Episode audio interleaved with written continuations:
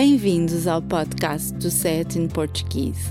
Este podcast pretende ajudar os aprendentes de português a entender um pouco melhor os provérbios e expressões idiomáticas usadas pelos falantes nativos.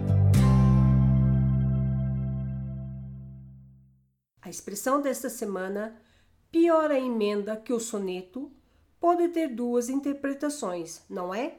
Pessoalmente, acho que sim.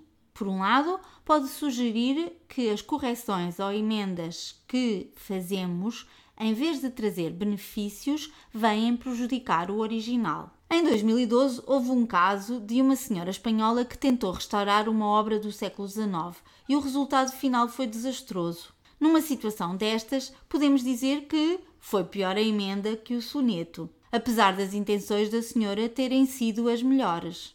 Lá diz o velho ditado que de boas intenções está o inferno cheio, e é bem verdade. Essa expressão também é muito interessante. Tal como ilustra o uso que lhe acabas de dar, o provérbio pretende sublinhar o facto de, muitas vezes, uma ação que, à primeira vista, podia parecer benéfica, prejudicou todas ou algumas das pessoas envolvidas e, consequentemente, deixou mal vista a pessoa que tomou a iniciativa. De acordo com a ideologia católica, as pessoas que cometem erros são, depois da sua morte, castigadas indo viver para o inferno em vez de serem recebidas no paraíso. Nesta máxima popular está implícito que a pessoa acabou por ser condenada a viver no inferno, pois, apesar da sua intenção ter sido boa, o resultado final foi desastroso ou prejudicial para os demais. Voltando à frase ou sentença desta semana, o segundo significado é não existir emenda que valha a um original de fraca qualidade. Ou melhor dizendo, o original é tão mau, tão mau, que não existe forma de o melhorar e qualquer sugestão de correção que se possa fazer apenas servirá para piorar o mal que já está feito. Não existe consenso sobre a origem desta expressão, já que para cada significado existe uma história diferente. Aqueles que acham que a expressão quer descrever um original de tão fraca qualidade que não há emenda que o possa melhorar, melhorar evocam um episódio que aconteceu ao poeta português Bocage.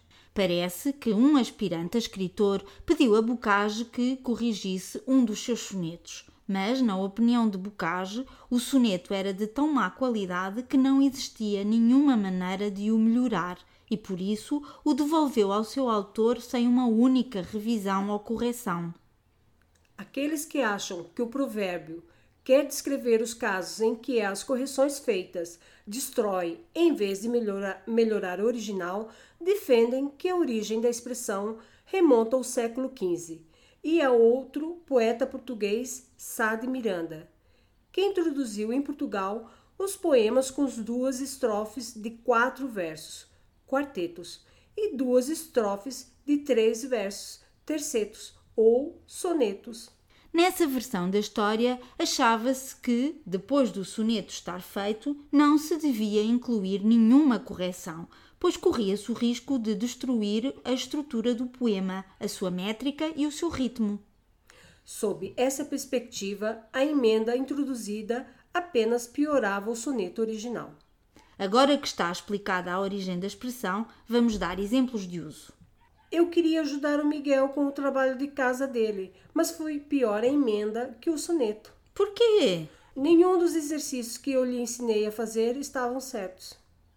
Como a minha sogra cozinha muito mal e deixa tudo insonso, eu decidi acrescentar mais sal, mas enganei-me. Troquei o frasco do sal pelo frasco da pimenta e ficou super picante. Pior a emenda que o soneto, pois sal dava para acrescentar no prato, mas contra o picante não há nada a fazer. Obrigada por ouvir o nosso podcast. Poderá encontrar mais informação sobre este e outros episódios e descarregar a transcrição do áudio no portal sayatinportuguese.pt. Por favor, ajude-nos a divulgar este podcast, recomendando-o a outras pessoas e partilhando-o nas suas redes sociais. Também ficaríamos muito agradecidos se fizesse uma recensão no iTunes. Até para a semana!